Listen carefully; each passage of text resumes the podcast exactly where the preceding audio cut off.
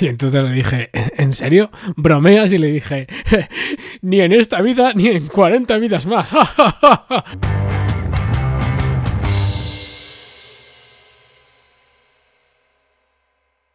Buenas noches, Edu. ¿Qué tal estás, hijo mío? Muy bien, muy bien, muy, muy, muy serio. Hoy tenemos un invitado que es muy especial para nosotros porque es el compositor de nuestra de nuestra banda sonora, ¿no? Por decirlo así, Edu, ¿verdad? Bueno, sí, la banda sonora.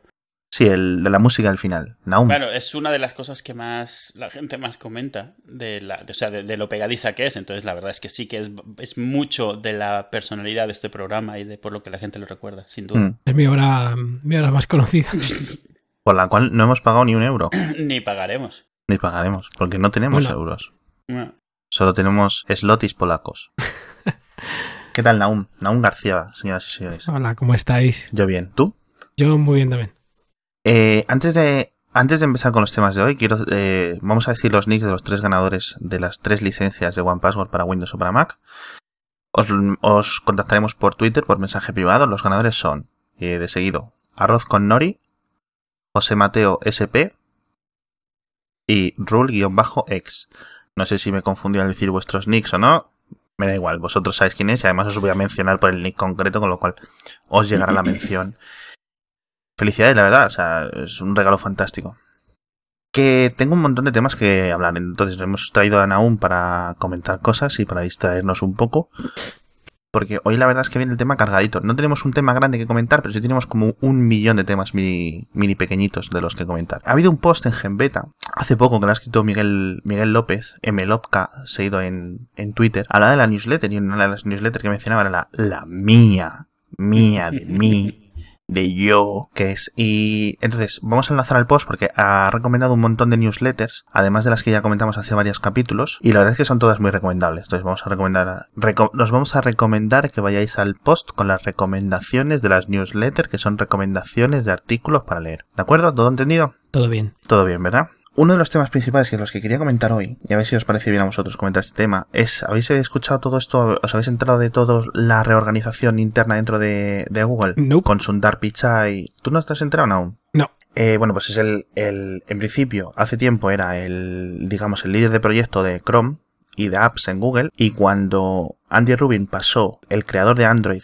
cuando lo fichó Google, pasó a liderar el equipo de Android dentro de Google, Andy Rubin, lo movieron o se movió hacia esta rama secreta de Google, Google X, de investigación y tal, se hizo cargo él también tanto de Chrome como de Android. Y es un tío muy, muy afable y tal, con mucho carisma y, y, muy querido por la comunidad tecnológica. Y hace unos días le han hecho responsable tanto de todo, o sea, pero casi de todo dentro de Google. Entonces, no sabemos la gente que escribe en, y que comentamos el mundo de la tecnología, nos hemos quedado un poco locos porque le han dado mucho poder de repente de un día para otro. Le han puesto de cargo, aparte de Android y de Google, y de, y de, y de Chrome, que ya son dos cosas muy, muy grandes, le han puesto mapas. Uh -huh. Servicios de lo de anuncios, AdWords, etcétera investigación y desarrollo en general, que debe ser una parte donde Google mete cosas que no tienen un equipo concreto, infraestructura, que es todo esto de, lo, de los servidores y demás, y Google Plus. Y además, Google Search. Es lo que te iba a preguntar, sí, sí, Google Search también. Entonces, ¿qué es lo que no tiene? Pues yo creo que lo que no tiene es Gmail y YouTube.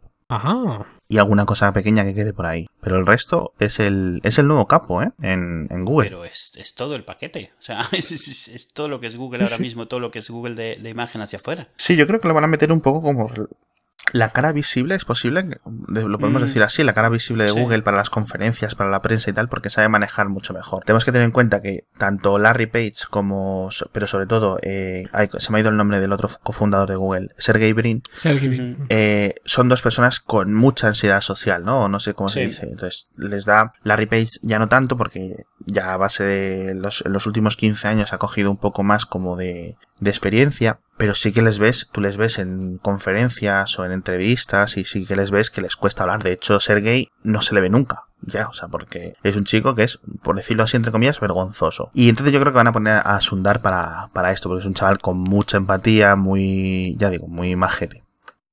En general. Bueno, os veo a tope, ¿eh? Con los temas. no, pero si solo va uno, hombre. Vale. Estoy pensando qué decir, pero. mm, Es que lo has dicho ya todo tú, Alex. y muy bien dicho, Si ¿eh? estuviéramos en el, en el patio, Alex cogería su pelota y se va en silencio sin decir nada. Y nos quedamos tú y yo como diciendo, se ha enfadado, tío. ¿Por qué tienes lo de Choc? ¿Por quien comentó ahí que de, de Choc? ¿De los, los que comentaron que lo habíamos comentado nosotros? No, No, vale. fíjate que antes está Apple y los anuncios del product placement. Ah, vale, vale. O sea, son famosos, pero no famosos porque la gente asuma que los ha- hacen, sino porque realmente hicieron campaña muy grande de, de product placement, sobre todo hasta hace como 5 años, desde hace como 10. Lo que pasa, el problema que hay, ya lo habíamos hablado, el problema que hay es que Apple siempre ha estado muy presente en temas de televisión porque la gente de televisión los metía ahí. Ya fuese por imagen, porque se veían como diferentes o más modernos o algo, o por el tema técnico este, que desde cuando los, los, los Macs eran de tubo, la frecuencia de refresco era la misma que la de grabado, entonces no se veían bandas cuando pasaba. Entonces muchos directores y muchos productores de vídeo, sobre todo de televisión, usaban Macs porque se veían mejor en la pantalla, simplemente. Entonces realmente sí que había mucha más presencia de Apple, aunque el product placement fuera por bastante menos que eso. Lo que Apple hacía con el product placement era más bien cuando quería lanzar líneas nuevas, como lo hizo con los PowerBooks, como en el, la del Día de Independencia. Lo hizo con los, los iPhones en series de televisión. En Choc fue muy, muy obvio el momento en el cual entraron en la siguiente, en una temporada en la cual todos los buenos usaban iPhone y en la temporada anterior usaban teléfonos, o normalitos. Pero sí que hay una presencia mayor de la que Apple se anunciaba. Y hoy en día sí que nadie sabe cuánto es product placement, cuánto es ya por costumbre. Y, no recuerdo ahora, había una serie, una película, y no me acuerdo cuál es, donde todos los buenos usaban Macs, todos los malos usaban Dells, creo, o algo. Sí, eso es posible. A ver, entonces, yo creo que hay tres factores para el del- de la posición de productos de Apple dentro de series de televisión y de películas. Y son los siguientes. Uno, que son atractivos físicamente, es decir, encajan bien dentro de un decorado, ¿vale? Lo otro, lo que decías tú, unos factores técnicos, como por ejemplo, el, cuando los monitores TRT. Y el siguiente es, Apple paga directamente porque se muestre eso. Entonces, hay casos que son de coña, como por ejemplo, el- ¿os acordáis de un episodio de Modern Family de la primera temporada, el del iPad? El de que el, el- donde el Phil estaba obsesionado con pillar el iPad cuando saliese o algo así. Sí, sí. Sí. Sí, y es el episodio entero basado o dando eh, vueltas a este tema. Y claro, el problema es que luego cuando hablas de esto, y yo lo entiendo que con razón, porque yo recuerdo haber dicho estas cosas también en Twitter. Eh, he estado comentándolo esto la semana pasada, si no recuerdo mal, con varias personas en Twitter. Y me decían, no, es que la postura oficial de Apple es que Apple no paga por, por product placement. Me parece genial que Apple diga eso. Pero voy a explicar un par de cosas que yo aprendí cuando trabajaba en marketing. No sé si tú trabajas en marketing ahora también, aún, ¿no? Eh, no exactamente, trabajo en una empresa de diseño. Ah, vale, es verdad. Perdón, me confundo. Es que el, el mundo este de las agencias de diseño, agencias de marketing está como muy, muy endogámico todo. Bueno, el caso es que funciona de la siguiente forma. Eh, las, co- alguna- algunas de las, o sea, todo en Hollywood es relaciones personales, Ujú. es contactos y conocer gente. Y uno de los de las grandes inversiones en marketing, luego esto entra dentro de muchas categorías de otros en los presupuestos de marketing de muchas empresas, sobre todo las que están, eh, digamos, cotizando en bolsa, que tienen que dar resultados públicos, etcétera. Y esto es lo siguiente. La cadena, por ejemplo, voy me voy a inventar las cadenas, con lo cual si la serie que voy a decir no se emite en la cadena que voy a decir, eh, no me lo tengáis en cuenta. Por ejemplo, la serie Modern Family se emite en la cadena ABC, o por ejemplo, ¿vale? Apple se anuncia, pone anuncios normales en la ABC, en la cadena ABC. Bien.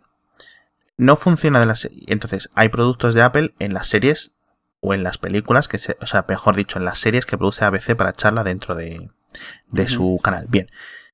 Apple evidentemente no paga directamente por eso, pero cuanto más hay como hay acuerdos tácitos, acuerdos personales, que imagino que los llevará todo, el todo este tema, los llevará Phil Schiller.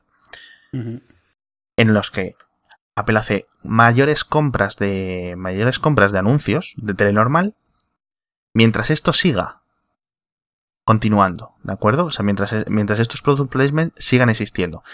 Que dejan de existir, Apple mueve su inversión a otras cadenas. Y al no ser que le, interese mucho un demográfico concreto, lo va a los puede mover, tiene la posibilidad de seguir haciendo. Y esto lo hace Apple, lo hace Coca-Cola, lo hace Microsoft, lo hace todo el mundo. Luego hay otros product placement que son obvios y, y- y publicitados como product placement. Por ejemplo, ahora Mi- Microsoft ha pagado no sé cuantísimos millones de dólares porque en la, en la NFL, en esto de la Liga de Fútbol Americano, todos, todos los, todos, todos, todos, jugadores, entrenadores, comentaristas, siempre que se les vea usando una Microsoft Surface. Que les ha salido un poco mal, por cierto. Sí, porque por lo visto los comentaristas los siguen llamando iPads. Sí, se les escapa. El entrenador John Smith se está usando el iPad para nueva jugada de su equipo. Y, dicen iPad, porque claro, al final y al cabo ha pasado una cosa en toda la sociedad, al menos en, Occidente, y es que iPad es el sinónimo de, de, una tableta. Porque como fue un poco la primera de esta nueva oleada de, tablets, por favor, no nos digáis.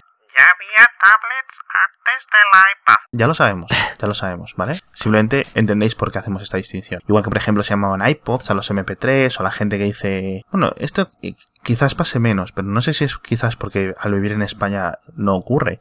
Decirle iPhone a todos los smartphones. ¿Vosotros lo habéis escuchado alguna vez? Yo no. Yo no. Yo aquí en España alguna vez muy rara. Yo lo, yo, yo lo he escuchado en España. En plan, es que tú tienes un iPhone moderno de esos te dicen, ¿no? Y a lo mejor tienes un Galaxy o lo que sea. Lo que sí que nunca ha pasado es con los Mac. Nunca lo han llamado Macs al resto de PCs. Y pasa esto. Entonces, estos son, por ejemplo, acuerdos concretos Microsoft con la NFL. Y esto funciona igual que, por ejemplo, el mejor ejemplo que se da esto es en los, eh, los sponsors, en los patrocinios de, perdón, ¿cómo se dice? El, las donaciones a políticos en las carreras por las elecciones en Estados Unidos, no solo presidente, sino senador, congresista, congresista o senadores estatales, alcaldes, etcétera, en los que, obviamente, por ley, en muchos países, o en la mayoría de los países normales, tú no puedes coger una empresa y decir, voy a donar un millón de dólares a esta empresa, perdón, a este candidato, si este candidato pone una ley X, ¿no? Tú esto no lo puedes hacer, mm. o al menos no puede ser tan obvio. Entonces, tú hablas con ese candidato, off the record, y le dices a nosotros nos gustaría tal, tal, tal, o haces lobby normal, lobby registrado. Ese candidato, si es lo suficientemente listo, sabe que para la siguiente reelección, si no has, eh, si no has hecho unas leyes o, y, no lo puedes justificar, esa, esa empresa o ese o esa persona rica no solo no te va a dar a ti el dinero, sino es posible que se lo dé para campañas publicitarias a, tu rival, que es el principal gasto de los eh, senadores y de los, eh, digamos, de los políticos en Estados Unidos o en, en todo el occidente. Entonces, están esos acuerdos tácitos, muchas veces off the record, pero que existen, que están ahí. Evidentemente me dicen, es que no tienes pruebas. Joder, pues sinceramente no puedo buscar en Google y decir acuerdo de mm, Apple con la ABC, porque no me va a salir un resultado. Pero esto es, a mí cuando me lo, a mí me lo explicaron hace 10 años, cuando Apple hacía un montón de product placement con los Mac, como decías tú, Edu, y sinceramente cuadra que sea así. Más cosas que quería comentar. ¿Qué cosas más famosas? ¿Has comentado, ¿has comentado tú el, caso de Independence Day? Bueno, el de, sobre el product placement, dices, sobre lo mismo. Sí. Sí, bueno, ahí fue, ahí fue, en su momento fue muy sonado. Obviamente no hay, o sea, la razón por la que fue muy sonado no fue solo porque fuese un Mac, se comentó mucho eso, pero ayuda para mal eh, que el, final de Independence Day haya sido como haya sido, o sea, eh, eh, que al final, spoilers, ganan los buenos usando un virus de ordenador con el que infectan a los alienígenas y utilizan un Mac para ello. o sea, a ver, toda la secuencia obviamente es totalmente fantasiosa e imposible, pero el hecho de que fuese un Mac le dio muchísima visibilidad y, se sabe que, o sea, se sabe que, fue un product placement puesto, era un modelo nuevo de Mac. Si mal no recuerdo, aunque puede que me equivoque, es el primer sitio donde se vio ese, ese portátil de Mac. Sí, es cierto que fue una película muy taquillera, con lo cual sí que fue comentado, cuando además fue una de las épocas en las que Apple lo estaba pasando peor a nivel financiero, si no recuerdo mal, ¿verdad, mm. Edu? Sí, sí, sí. Y bueno, o sea, tenemos, hay un montón de enlaces en los que se comenta estas cosas, los vamos a poner todos en las, en las notas del episodio, pasamos por haciafalta.com para revisarlo. Eh, y podemos pasar al siguiente tema ya, si te parece. ¿A ti qué te parece, aún? ¿Pasamos al siguiente tema o no? Que te, te veo muy calladito. A mí me parece muy bien, porque el, es que el product placement pasa al siguiente tema. Y el siguiente tema es eh, que tengo aquí apuntado para hablar de estos y para básicamente para que Duo hable. LG ha dejado de hacer plasmas, televisores, televisores de plasmas. ¿Era el último que quedaba ya? Era el último, o sea, sí, bueno, Samsung no ha dicho que no vaya a seguir haciendo, pero no ha sacado este año. Ya. Así que no sabemos, o sea, oficialmente, pues, o sea, a ver, nos queda la ilusión, pero es, es un hecho, o sea, los plasmas han muerto a fines prácticos eh, y más vale asumirlo. Sí, porque Panasonic, que era el tercer fabricante que quedaba, ha dejado, lo dejó el año pasado, si no recuerdo mal. Este año lo anuncia LG y Sí. Samsung no se sabe lo que va a hacer. Y es una lástima porque ha ganado la, la tecnología inferior. Es cierto que ha ganado la tecnología menos popular, ha ganado la más popular, que es cómo funciona esto. Claro, Pero da un pelín de pena porque realmente la tecnología no está ahí todavía al mismo nivel. Entonces siempre es un poco una lástima cuando damos un paso hacia atrás en ciertas cosas. Es cierto que lo estamos dando hacia adelante en otras, o sea, en consumo, en tamaño. Los tamaños de los LCDs pueden ser muchísimo más grandes que los de plasma y realmente se está llevando las pantallas grandes. sí. Pero sí que es cierto que en el proceso hemos sacrificado pues calidad de imagen un montón. También yo creo que el LCD puede influir en el hecho, bueno, aparte, el- eh, ¿son más baratas los plasmas? No, son más caras, ¿verdad? De por medio, No, de medio. eh, es- eh, el problema es de tamaño. O sea, a partir de cierto tamaño las plasmas directamente no se pueden hacer baratas. Entonces, Ujú. hasta 45 pulgadas o así, pues las plasmas pueden defenderse un poco por precio. Sobre todo si le asignas un precio a que tengan mejor calidad de, de- de imagen. Claro. Pero a partir de ese tamaño empieza a ser totalmente eh, imposible. Yo creo que una de las cosas que ha influido ha sido que como consumimos un montón tantos LCDs en sus diferentes formas, OLED y tal, en un montón de dispositivos móviles y de pantallas pequeñas y de tablets y de ordena- monitores de, de ordenador y de monitores de portátil, etcétera, todo eso vienen son las mismas planchas, quiero decir, son las, es la misma tecnología y se hacen planchas y luego se cortan en concreto, si no recuerdo mal, y si bueno, pues esto para un reloj, esto para, para un monitor de ordenador, etcétera.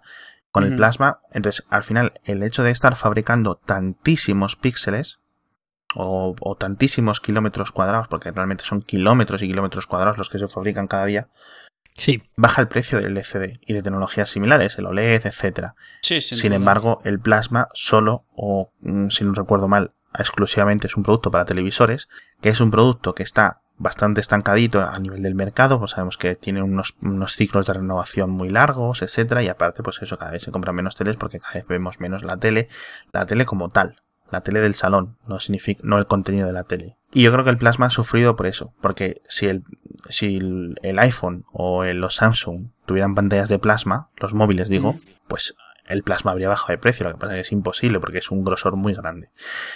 Por otra parte, el LCD, a lo largo de mejorar toda esta tecnología y el abaratamiento, ha conseguido pues, reducir consumo para que las baterías den más de sí, reducir el, el, el grosor del, del propio LCD, reducir, ¿qué más? El- he dicho ya el consumo, sí. Y sobre todo una, una novedad es que se pueden, se pueden hacer doblados, se pueden hacer curvitos, con lo cual esto está muy bien para las teles y para un montón de productos. Entonces, si bien, creo que esto lo dijimos en un episodio, no creemos que, por ejemplo, el 3D vaya a ser una revolución en el mundo de los televisores, ¿no? Pero sí que pensamos que, obviamente, el, lo que, el Hombre, ya no, 4K ¿no? y la muy alta resolución, la ultra alta definición, esto sí creemos que va a tener un impacto a corto o medio plazo. Y es posible que las televisores curvos, estos que se están anunciando hoy, a lo largo de estos años ya, estos dos años nuevos, yo creo que eso es, es posible que sí empiecen a coger cada vez más mercado. Sobre todo si son de los curvos estos que se ponen rectos. ¿Sabes a lo que me refiero? Yo ahí, la verdad es que eso no lo veo, lo veo porque lo veo como un gimmick totalmente. Lo de la, lo del 4K, no dudo que pase, pero por otra razón, es porque no cuesta nada ir hacia 4K. Sí. Eh, y, no, y no cuesta venderlo, aunque no haya un beneficio real o visible o tangible, da igual, o sea, porque ir hacia allá no cuesta, es la, la- la progresión natural de la tecnología. Claro. Eh, lo de los curvos sí es, es un gimmick, igual que el 3D. Que triunfe o no triunfe ya dependerá si la gente decide que ese gimmick le compensa, como en su momento le, le compensó que fueran cada vez más delgados, sin realmente una razón para hacerlo, porque normalmente la peana, algo que sea más ancho que la peana, no tiene mucha utilidad. O sea, la peana sobre Sí, y las que no son eso están en la pared, con lo cual que esté un centímetro más cerca de la pared, el- Sí, lo sí, que es el, la pantalla, pues da un poco de- da un poco igual, la verdad. Entonces, es una pena que se vaya una tecnología, pero oye, al final hay un montón de tecnologías que las- a las que le ha pasado esto, con lo cual, bueno, pues nada. Sí, esto es la historia de estas Y hab- hablando de teles, eh, Naum, estás muy callado, ¿eh? Sí, sí, además que iba a decir que me acabo de comprar una televisión. ¿Cuál te has comprado? Pues me he comprado una Samsung de 40 pulgadas, el modelo creo que era 60, y- pues 64.000. 64.222. Sí, eh, la Samsung al final, yo creo que tú también tienes Samsung, Edu. Yo tengo dos Samsung y una Toshiba. La Samsung es una Smart TV y una normalita. Yo tengo una Eso Samsung es. normal. Es una modelo, es modelo 40H6400, eso es. Yo tengo una, Y es un Smart TV también. yo tengo una 32 que no es Smart TV. Hice la tontería de pagar 100 euros extra porque llegara DLNA. Ya. Madre mía, qué mal funciona el DLNA. Uno de los peores estándares, ¿eh? No, pero sabe, el problema no es el del estándar. El problema es que son esos estándares que dejan abiertas ciertas cosas Exacto, eso para es. que cada uno la implemente a su manera. Y lo que ha hecho cada uno es implementar una versión totalmente dif- diferente e incompatible de DLNA. Exacto. O sea, porque, porque todas estas compañías lo que van a hacer, si pueden, es eh, traerse las cosas a su terreno y, y no dejar que nadie más entre. Entonces, DLNA, cuya intención desde el principio, como extensión de Universal Plug and Play, era eh, universalizar, compartir eh, control, compartir medios, etcétera, al final fue una herramienta para que cada uno se hiciese su propio cosa cerrado, su propio jardín vallado, como le llaman, donde Sí. nadie entra, nadie entra si no es ellos mismos. Es una lástima. Pero entonces, yo creo que sí podemos llegar a la conclusión de que sí es problema del estándar, porque si el estándar es suficientemente abierto o suficientemente abstracto, por decirlo así, para que estas compañías puedan, ciñéndose al estándar, hacerse incompatible con otras, em- con otras, con otros eh, dispositivos que tengan este estándar, el problema lo tiene el estándar. Sí, depende de cómo lo veas. Realmente el problema lo tiene que estas compañías no son, o sea, son demasiado voraces, o sea, son Sí. totalmente incapaces de ver por la gente. O sea, que bueno, no debería extrañarnos, pero es lo que hay. Yo no he podido nunca, eh, bueno, he podido transmitir vídeo, pero solo de determinados muy concretos vídeos, o sea, incluso vídeos con el mismo formato, unos funcionaban y otros no. He instalado como 7, 8 o incluso unos 10 clientes de servidor de, de DLNA. Me han funcionado uno o dos Sí, sí. y sub- subtítulos nunca. O sea, Jamás. subtítulos nunca. Eso es No, es imposible. que los subtítulos es lo que en DLNA está más suelto, más abierto. ¿Y cuál es qué problema tienes cuando haces eso? Que como los fabricantes no tengan interés en meter subtítulos, si tú no les dices del principio cómo tiene que ser, la mayoría lo dejan para después o no lo hacen. Y ese es el problema. O sea, igual que es un problema en muchos, eh, en muchos sistemas que no soporte, yo qué sé, caracteres con acentos. Es algo que quienes Sí. lo están haciendo no lo necesitan. Y Exacto. para cuando se dan cuenta de que otros sí, ya está muy avanzado el desarrollo o, la, o sea, el producto como tal y ya, ya metérselo es como, o sea, un hack malo ahí a- a- Sí. con calzador. Entonces, sigue siendo mi opinión, sobre todo desde un, desde estos productos como el Chromecast y tal existen, que dentro de la tele te compres la tele que mejor imagen tenga y que menos cosas haga. Es decir, que sea una tele tontísima. Ya le das a- ya le vas a dar tú el software o, digamos, la parte inteligente de la televisión por otras partes. Sobre todo porque, por ejemplo, yo ahora estoy atrapado en una tele que no tiene Smart TV. Vale, perfecto. Y tiene el DLNA por el cual pagué 100 euros, pero porque el modelo de DLNA no tenía y era costaba 100 euros menos, bueno. Pero un Chromecast, por ejemplo, me cuesta 35 euros. Al año siguiente o dos años después sale en Chromecast 2. Yo puedo coger el Chromecast 1, regalarlo por ahí, quedarme con el Chromecast 2 y por otros 30 euros o por lo que cueste, tengo unas capacidades multimedia muy mejoradas. Sin embargo, si quiero hacerlo en la tele, o me espero a que Samsung actualice el software de la tele, que eso no va a pasar, porque en cuatro años no me lo han actualizado nunca, Ahora te cuento una cosa de eso, sigue. Vale. Eh, o cambio la tele. Y evidentemente no voy a cambiar la tele. Porque quiera no sé qué, ¿sabes? Por una cosita. Pero sí voy a cambiar la parte inteligente. Entonces yo recomiendo que todo el mundo esto, haga esto. Yo creo que Duo mm, es posible que estés de acuerdo conmigo. Tener la tele más tonta y ya veréis cómo se le pasa el contenido. Porque esas partes son mucho más baratas y la podéis cambiar en un periquete. No, en mi caso no estoy de acuerdo. ¿Por qué? O sea, no, no es que no esté de acuerdo, es que, a ver, depende de, de- de varios factores. La realidad, o sea, yo, depende cómo lo tengas montado y cómo lo quieras ver. Yo hace tiempo que decidí, o sea, tras mucho probar, muchas cosas tener, terminé, digamos, pegándome al ecosistema de Plex. Ya lo hemos comentado alguna vez, nunca a profundidad, pero bueno, al final de cuentas, Plex es, un, es una plataforma. Entonces, yo lo, como lo miro es que me permita utilizar Plex, o sea, que la ventaja que tienes es que tienes montonales de clientes. Uno de los clientes completos que hay, con cliente completo me refiero standalone, capaz de leer todo lo que tiene Plex, de hacer todas las cosas que debería hacer, es el de Samsung, o sea, una aplicación de Samsung. Yo, mi recomendación ahora mismo absolutamente a todo el mundo es, si la tele no es Samsung, lo más, o sea, maximizar más bien entradas de vídeo, eh, maximizar eh, otro tipo de cosas. No maximizar, o sea, ni, ni, siquiera ver si tienen aplicaciones, porque ni una sola de todas ellas vale la pena. Fuera de Samsung. Sí, sí. Y no la hace Samsung, ¿eh? O sea, la hace un tercero, pero es como una App Store y te puedes bajar esa aplicación y utilizarla. La aplicación de, de Samsung para Plex es excelente. O sea, me refiero, es, es un ciudadano de primera, como dicen por ahí. Entonces sí que la puedo recomendar y ahí sí que conviene porque sí que no tienes nada tercero, se está actualizando constantemente. O sea, mi televisión es de hace dos o tres años y, o sea, ayer hubo una actualización de la aplicación de, de, Plex para Samsung. Entonces, mientras esté así está bien y con que le saques eso, por lo menos 3-4 años de estar utilizando una aplicación relativamente actualizada que te soporta todo, si ya después de eso, por alguna razón, deja de existir la App Store o eso, pues ya la puedes utilizar como una tele normal pero la diferencia en precio en una Smart TV no es mucha en mm. Samsung. En, otras teles, por ejemplo en LG, sí que no compensa, porque ellos te dicen que tiene una aplicación de Plex y no es cierto, es una versión rara de DLNA que funciona bastante mal. Eh, entonces sí que realmente ahí lo que conviene es mirar, o sea, mirar bien. En cuanto a lo del Chromecast, a mí me gusta mucho el Chromecast. Algún día deberíamos tener un programa sobre esto. A mí me gusta mucho. Mi problema con el Chromecast es que no funciona solo. Y para mí es un problema grande. O sea, claro porque, por ejemplo, los niños utilizan, o sea, saben utilizar Plex, o sea, se meten a la aplicación de Samsung y lo usan.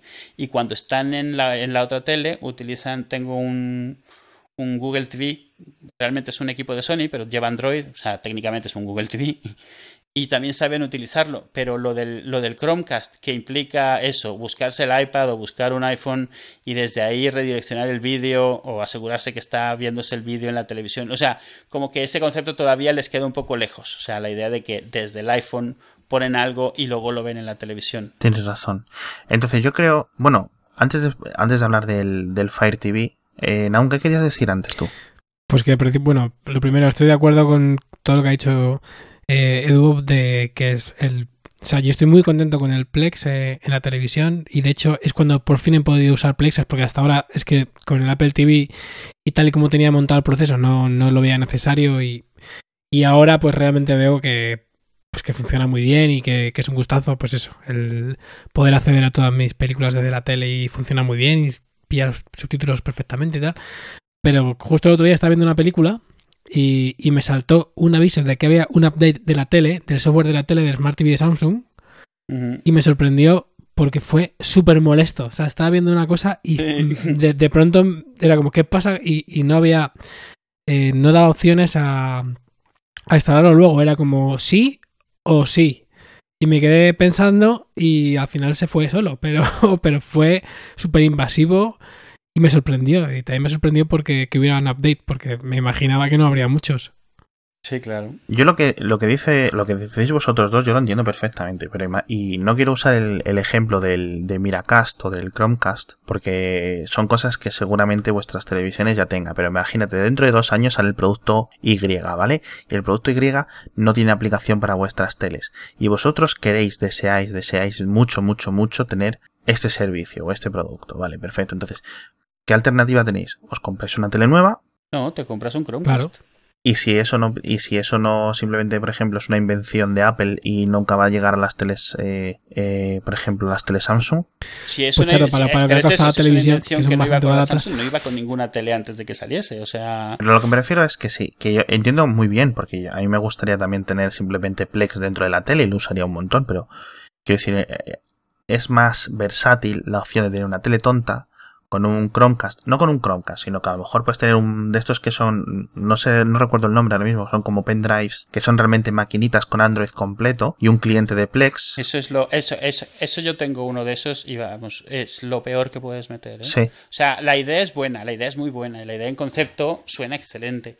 De hecho, esa es la razón por la que tengo el Sony este, que es un Android TV, eh, pero es en plan caja set-top box. O sea, es lo que compré después, precisamente por ver el potencial, pero estos, estos sticks son un poco como poner la Raspberry. O sea, sí funciona, pero... Vale, tienes que currártelo mucho, vale, tienes razón. Entonces, todo, esto llega porque Amazon ha anunciado dos cosas. Anunció hace poco, hace unos meses, el Fire TV, que es como un Apple TV de, Amazon, que tenía dos, novedades o dos principales diferencias. Una, el mando era de Bluetooth, con lo cual no hacía falta estar apuntando hacia, hacia el aparatito, lo podías tener por ahí oculto o donde sea. Y aparte venía con un mando de como para jugar a videojuegos, ¿vale? Aparte venía con una, con una, una App Store de Amazon, de estas de aplicaciones de Android, con lo cual obviamente viene Plex y es un Plex que funciona muy bien y además tiene un, tenía un sistema de reconocimiento de voz que funcionaba en lo típico. Ponme el Plex o haz no sé qué o pon el canal tal, que luego a lo mejor esto nunca lo usamos, pero bueno, es lo de menos. Y estas son las cosas que yo, por ejemplo, teniendo una tele que no tenga Smart TV, puedo coger y tener por muy poco dinero, por 100, ¿por cuánto son? 100 euros más, ¿no?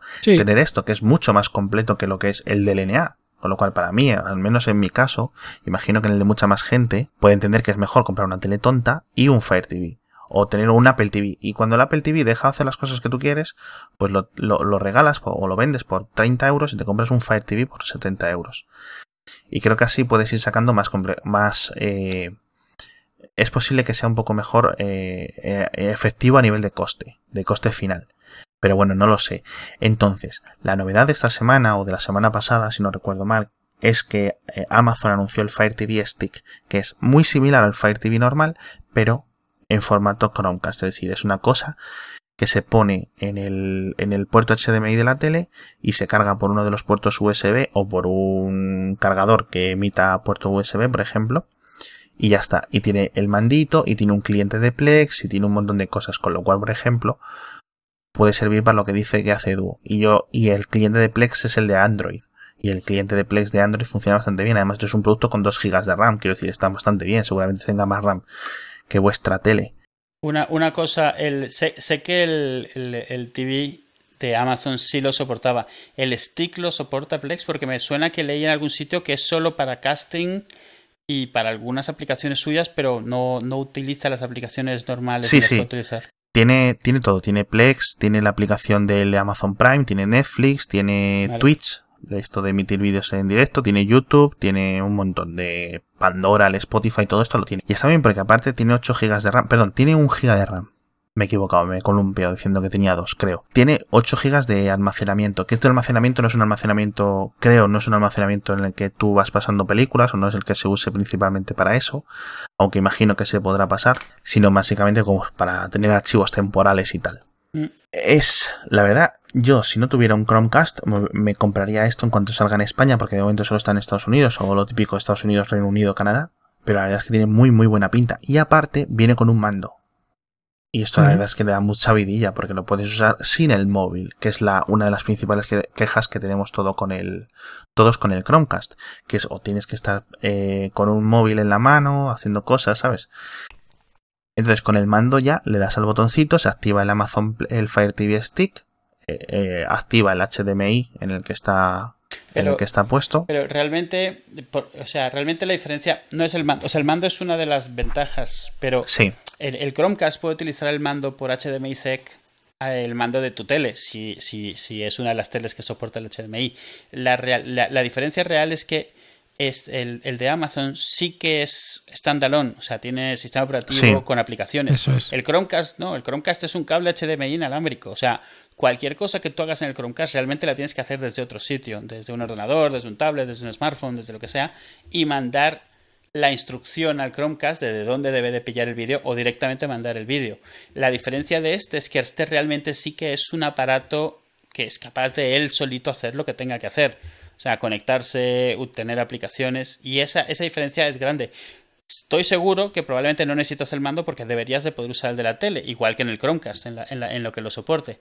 La diferencia es que el Chromecast, cuando tú haces eso, tiene un soporte súper básico, porque lo único que sabe es reproducir y pausar, no sabe hacer otra cosa. Sí. Porque realmente lo único que sabe hacer es reproducir, o sea, eso es todo lo que sabe hacer un Chromecast, o sea, este es mucho más completo en ese sentido. Y, lo que asombra un poco es que hayan llegado al, al precio del Chromecast, porque lo que más cercano al, Amazon Fire Stick este no es el Chromecast, es el Roku Stick que había antes, que costaba casi 100 y que sí que es un equipo standalone, o sea, es un equipo suelto que es capaz de trabajar por sí solo. O sea, mm. se le compara con el Chromecast porque el Chromecast es el más famoso y porque el formato y el precio son parecidos, pero el Fire Stick de potencial tiene muchísimo más que el Chromecast. Sí. O sea que en valor por precio es muchísimo mayor. Y ya, visto lo visto de que Apple parece que nunca ya va a actualizar el Apple TV, nunca, entre comillas. Pues hay que empezar a buscar alternativas para los que no las tengan ya o los que no las estuvieran buscando ya. Mm. Yo creo que el Fire TV es una opción bastante interesante y el Fire TV Stick también. Aparte del Chromecast, que el Chromecast está tirado, lo puedes encontrar en ofertas a 25 euros por ahí. Cada vez mucha gente lo ha comprado, pues bueno, pues por si acaso, ¿no? Sí. Este episodio de Hace Falta está patrocinado por hover.com, que es H-O-V-E-R.com, que es la mejor forma de comprar dominios de la historia de la humanidad. De verdad, es que literalmente es eso. ¿eh?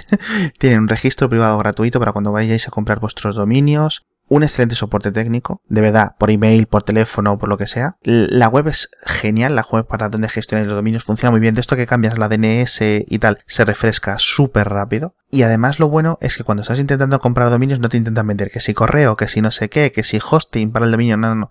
Simplemente te quieren vender el dominio y ya está. Y ya digo, el registro privado es gratuito, que normalmente te lo cobran en otros sitios. Tienen todos los dominios del mundo, de los .com, .net, .org, punto y luego los raros tienen punto yo punto gurú. Punto gurú para Naum por ejemplo para un montón de cosas. Entonces visitar eh, hover.com que es h o v r e r perdón hover.com barra hacía falta y así saben que van de nuestra parte y les decís hola y les decís lo que queráis que somos muy, muy bonitos y muy guapos. Muchas gracias a Hover por patrocinar este episodio. Otro tema que quería comentar era el, ha visto, visto, eh, ha empezado todo el movimiento del Apple Pay, evidentemente exclusivamente solo en Estados Unidos, aunque había algunas cosas que funcionaban fuera, con unas tarjetas, si tenías una tarjeta de crédito emitida desde Estados Unidos. Y ha habido, primera parte es que ha anunciado Apple que en 72 horas desde que activó, que ha sido pues de lunes, ¿no? Ha empezado este lunes, si no recuerdo mal. De lunes al miércoles, Apple ya tenía un millón de tarjetas de crédito activadas asociadas al Apple Pay. Eso es una barbaridad de, tarjetas. Eh, porque sobre todo hay un problema y es que Google llevaba intentando hacer esto dos años o así, si no me equivoco, y nunca ha conseguido ningún tipo de tracción. Porque es muy difícil hacer, conseguir tracción, porque necesitas hacer una cosa muy sencilla, poner a mucha gente de acuerdo, ¿qué más? Eh, poner a todo el mundo remando, poner que, hacer que las tiendas pongan los terminales, etcétera. Y, algo, algo gracioso es que las mismas terminales, los mismos terminales que funcionan con el Apple Pay deberían de funcionar con Google Wallet. Pero el problema que tienes es que, o sea, la gente dice, no sin algo de razón, que Apple está promocionando como nuevo algo que Google tenía desde hace tiempo en el Google Wallet, en el Google, si es Google Wallet o Google Checkout, ¿cuál es? Google Wallet. Google Wallet. Entonces, lo que, lo que no se da cuenta la gente es que lo que está promocionando Apple no es la parte que es igual, es lo único que es diferente que es el pagar con el Touch ID. O sea, parece una tontería, pero lo que está promocionando Apple es que tocas, aprietas y ya has pagado. O sea, no hables una, no abres una aplicación, no haces absolutamente nada. O sea, es el mismo esfuerzo que directamente desbloquear el teléfono y ya está hecho. O sea, es como desbloquear el teléfono y ya está hecho. Entonces, ese acortar lo más posible los pasos es lo que sí que hace que sea más práctico que sacar tu tarjeta o que poner tu pin o lo que sea. Y eso es, eso es lo que está realmente vendiendo Apple, que es lo que la gente está comprando y por eso la, la explosión. Y por eso hasta que salió el Apple Pay, los que están haciendo campaña en contra del Apple Pay no han empezado a hacer cosas de verdad al respecto porque no, no consideraban que tuviesen una amenaza porque no había nada que fuese más práctico todavía que usar tu tarjeta. Sí, que sacar que sacar la tarjeta del bolsillo y tal. Por otra parte, mucha gente tiene eh, Google Wallet y no lo sabe. Hay, si no recuerdo mal, había un montón de dispositivos Android que se vendían a través de la operadora Verizon en, en Estados Unidos y venían con Google Wallet desactivado para poner la, la aplicación que había elegido Verizon, que no, me, no recuerdo cuál era. Entonces esto todo lo que aumenta es a la confusión y que nadie sepa muy bien y que no se puede hacer un marketing concreto bajo una sola marca, etcétera. Que es al final lo bueno que ha hecho Apple en ese sentido del Apple Pay es dar mucho a la brasa, comentarlo mucho, recordarlo, comprar anuncios para anunciarlo en la televisión, que la gente sepa que con el iPhone nuevo pueden ir a la tienda, poner la huella y han pagado. Y ya está. Mm. Y eso la verdad es que te viene muy, muy, muy, muy, muy bien. No creo que salga pronto en Europa, a lo que nos toca a nosotros o fuera de Estados Unidos. Imagino que pues, es posible que llegue primero lo típico a Canadá, etcétera. Tampoco están todos los, eh, todas las tiendas, son todos los, ¿cómo se dice? Los retailers en todas las cadenas de tiendas en, en Estados Unidos. Parece que no llegará a todas. Tú lo puedes usar en más de las que oficialmente son parte del, del proyecto, digamos, porque a final de cuentas, si está activado el contactless, es, o sea, y, y está asociado a una de las operadoras con la que está con la que estás prefiriendo utilizar tu Apple Pay porque tú decides contra quién lo haces. Sí. En muchos casos funciona. Estaba leyendo eso de gente que estaba yendo a tiendas que no decía que fuese parte de Apple Pay, de Apple Pay pero que tenía contactless y que pasaba, pasaba el, el Apple Pay, pasaba la, la, tarjeta entre comillas. Sin ningún problema. bueno. Lo que pasa es que la gente, por lo visto, se mosqueaba porque no estaban entrenados, no sabían que lo soportaban, no sentían que hubiesen cobrado, ¿sabes? Claro. Entonces, eh, el esfuerzo ha sido enorme de poner, en, con- de poner a networks, o sea, Visa, Mastercard, etcétera, de poner de acuerdo también a un montón de bancos y están añadiendo un montón más de bancos, de hacer que las cadenas de tiendas les enseñen a sus empleados, a sus miles, decenas y centenas de miles de empleados cómo funciona esto y por qué es importante a partir de un día concreto. Y además enseñarles el modelo concreto del iPhone. Es decir, es posible que a lo mejor alguien llegue con un Galaxy no sé cuántos que sí tienen NFC y sí tienen el Google Wallet y el empleado no lo sepa. Mm. Porque no se lo han dicho, pero sí saben que tiene el iPhone nuevo. Y como es un producto muy reconocible, al final son cosas que añaden y hace lo que hace que eso. Y seguramente si no ya es, si Apple en Estados Unidos no es líder ya de pagos, digamos, sin tarjeta, de, o de pago de este tipo de pagos. Yo he leído que lo es. Sí. Ya, hoy lo, hoy lo he leído, ¿eh? Exacto, eso es- a mí me sonaba, pero vamos, le iba a dar un mes como mucho. Mm. O sea, Sí, sí, sí. y claro, Brutal. Hay mucha gente que se enfada en internet por leer esto, pero bueno, ¿qué quieres que le haga? Es que nosotros no podemos luchar contra los hechos. Lo que la realidad es que Google no lo ha hecho muy bien porque no controla toda la experiencia, no ha conseguido tantos contratos con los bancos y con las networks de, de crédito. Y esa es la diferencia. Y sobre todo marketing. Explicar a la gente que lo puede hacer. Y punto. Entonces antes de seguir repitiéndome, vamos a eh, comentar dentro de este tema porque ha pasado una cosa, y ha pasado que había un montón de tiendas de, de diferentes eh, de diferentes redes, por decirlo así, en Walmart, Cadenas, en sí. en farmacias de CV CVS y todo esto, que era que soportaban Apple Pay porque soportaban NFC normal, y cuando ha empezado la gente a ir en masa a comprar las cosas, han dado la orden de desactivarlo. ¿Por qué ha sido esto, Edu? ¿Lo sabes tú? Eh, sí, a ver, se sabe, es una. eh, eh, todas estas, las que lo han hecho, son parte de un consorcio que estaba. ya llevaba un tiempo tratando de empujar su propio sistema de pagos. Su propio sistema de pagos, digamos, a través de un smartphone. Y lo que pasa es que ha llegado Apple Pay y de un día para otro, como que ha llegado y se les ha puesto enfrente de la cola. Sí, totalmente, o sea, les ha, les ha pasado por la derecha. Sí, la única forma de bloquear los que han encontrado es bloquear literalmente el hardware. Porque si el, hard- si el, el contactless está activado. Sí, bloquear el NFC. Sí, Si, si está activado, funciona. Ellos no pueden controlarlo porque el equipo no es de ellos realmente. El equipo es de, de las operadoras de tarjetas de crédito y eso. Entonces, ¿qué, qué es lo que han Sí. hecho? Eh, pa- Para empezar, o sea, tú date cuenta que esta acción significa que nadie puede pagar con tarjeta de crédito pues, eh, por contactless. Nadie. Porque el NFC es, es necesario para todo eso. Entonces, han, bloqueado a todos con tal de bloquear, o sea, todos los que lo utilizasen, que a- admitimos que en Estados Unidos no son tantos, pero aún así los han bloqueado a todos con tal de bloquear a Apple Pay, porque ellos están tratando de empujar su propia solución, que ellos insisten es mucho mejor que, que Apple Pay. Están eh, tratando de vender la película, pero obviamente no. Su ángulo es que cuando usas su aplicación, te dan cupones. Voy a, voy a decirlo por dos, por dos partes. Esta empresa se llama, la desarrolladora se llama MCX o Mercant.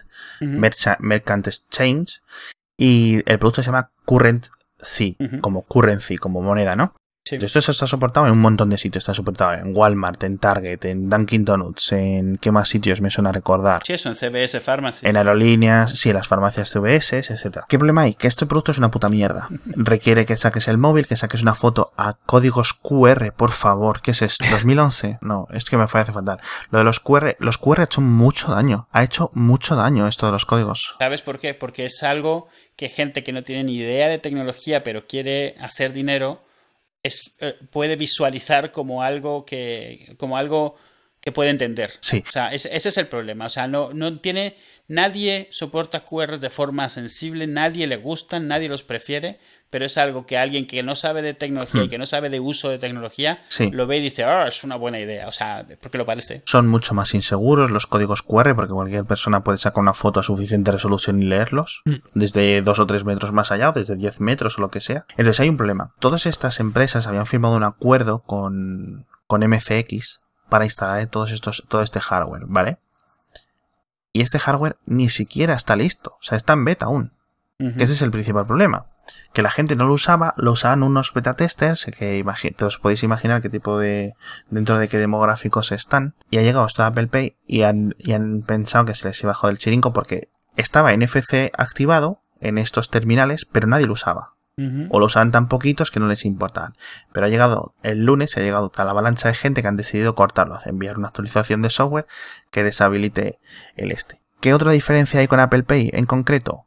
Apple Pay nunca dice al, al, vendedor ni, ni tu información, ni quién eres, ni tu número de tarjeta, ni tu domicilio, ni nada. Simplemente ponen de acuerdo al banco y a la network para pagar ese producto. Y ya está. Y en el caso de, farma, de CVS, es, es, una farmacia que vive de los cupones. O sea, su, su, principal forma de marketing son cupones. Y esos cupones los utilizan para, hmm. para rastrear eh, eh, tendencias, usos, eh, tu uso personal de qué productos, sobre qué te mandan publicidad, sobre qué te dan. O sea, vamos, de todavía. Pero hmm. pierden todo este negocio porque para eso necesitan conocer las costumbres de compra y de, la gente y lo pierden. Claro, y sobre todo tener el número de tarjeta de crédito, porque cuando tú pagas con una tarjeta de crédito un montón de productos a lo largo del tiempo, ellos van creando un perfil de ti. Y cuando tienen un montón de perfiles de diferentes personas, saben que las tendencias de las ventas de los productos, a qué hora se venden unas cosas, a qué hora se venden otras, como tienen también el nombre tuyo que aparece en la tarjeta de crédito, saben si eres hombre o mujer. Y no solo es eso, ellos pueden más o menos ubicar por las tiendas en las que compras donde vives y con tu nombre y, una, y la zona muy concreta en la que vives es muy, muy fácil, que esto dentro del, entra del reino del, del Big Data, es muy fácil hacer un perfil individualizado tuyo. Entonces, otra cosa que utilizan mucho estas eh, empresas es que luego muchos los almacenan y tienen luego problemas de seguridad. De hecho, hace poco en la empresa de Target, que es una de las que usan Currency, les han robado decenas de millones de números de tarjeta de créditos. Decenas de millones. O sea, como 76 millones, si no recuerdo mal. Voy a buscar el post y lo voy a poner en los enlaces del capítulo. Esto con Apple Pay y con otros métodos no pasa. Porque la, tienda Target nunca sabe el número de tarjeta con el que has pagado. Sí. Y es ridículo. Es cierto que en Estados Unidos siguen con lo de las firmas y lo de las tarjetitas sin PIN, etcétera. Que por cierto, creo que se las van a implementar ahora en masa a final de año en Estados Unidos. Pero es de, es de traca. Es de traca que estas empresas, al menos a, los, a los estadounidenses, les quieran vender la moto de que esto es más seguro cuando no lo es, simplemente porque quieren seguir teniendo los perfiles individualizados de venta de la gente y ahorrarse unas míseras comisiones que les cobre Visa o que les cobre no sé quién. Pero bueno, al fin y al cabo. ¿Algo más que decir de este tema? No, o sea, por mi parte realmente, o sea, esto era, era obvio. Si tenía éxito eh, el, tema de los cobros, las comisiones, todo esto, hay muchísimos intereses aquí de mucha gente que ha montado como, digamos, subnegocios que aprovechan hmm. eso, la comodidad, las comisiones, el ser intermediarios, el, o sea, entonces claro, era obvio que iba, iba a haber un conflicto. Esto yo asumo que en un año se va a haber limpiado todo y ya se sabrá cómo quedan las cosas, pero por el momento, pues es el drama. Claro, porque lo que dicen es que las, las empresas, las tiendas que están usando Currency tienen un problema y es que están atadas por un contrato a seguir usando exclusivamente Currency y no pueden usar Apple Pay, aunque quieran. Entonces llegará un momento en que ellos vean un, algún tipo de presión porque la gente llega, ¿puedo pagar con Apple Pay? No. ¿Puedo pagar con Google Wallet? No. Y entenderán que el coste de romper el contrato sea inferior al coste del, digamos, de las ventas que pierden por no soportarlo. Entonces aquí, si es cierto que hay un contrato de exclusividad, será cuando se rompa. Mientras tanto, todo seguirá como está. Otra cosa que se me olvidó comentar es que Currency hoy, concreto justamente hoy, que es eh, jueves, no, hoy es miércoles 29, lo han hackeado ya. Sí, Entonces, como se quedan los, las direcciones de email de los testers, de, la, de esta gente de que está haciendo beta, porque como os recuerdo lo que he dicho hace poco, llevan desde 2012 y aún no está el producto final, que el producto final saldrá a lo largo de 2015, o sea, fíjate, es que es todo tan ridículo, pues han robado las direcciones de email de los beta testers. Y yo imagino, no sé si también se ha confirmado que han robado los números de las tarjetas de crédito, pero no me extrañaría. Mm. ¿Qué ha pasado? Que ha tenido que salir a hacer una rueda de prensa, los de QRNC, perdón, los de MCX, a explicar pues lo que ha pasado, que cancelen las, que cancelen las tarjetas y a dar un, y ya pues los periodistas le han intentado eh, sacar conversación de todo este tema del Apple Pay y tal y no han respondido, han dado respuestas enlatadas, ¿no? Por decirlo así. Lo gracioso es que ni siquiera les habrían prestado atención del hackeo, o sea, no a ese nivel si no acabasen de haber hecho lo del NFC y todo esto. Sea, ellos mismos se Sí. han puesto ahí en la, en la línea de tiro. Sí, que no me extrañaría si esto no hubiera sido gente haciendo la gracia esta semana concreta porque les han dejado de soportar Google Wallet o Apple Pay, etcétera. Mm. No me extrañaría que no me extrañaría nada que, que estuviera relacionado. Y otra cosa muy graciosa es que cuando entras en la web de Currency y empiezas a navegar tienes la sección de privacy, Mm. la sección de privacidad y el enlace está roto. Qué Es que es simbólico. todo.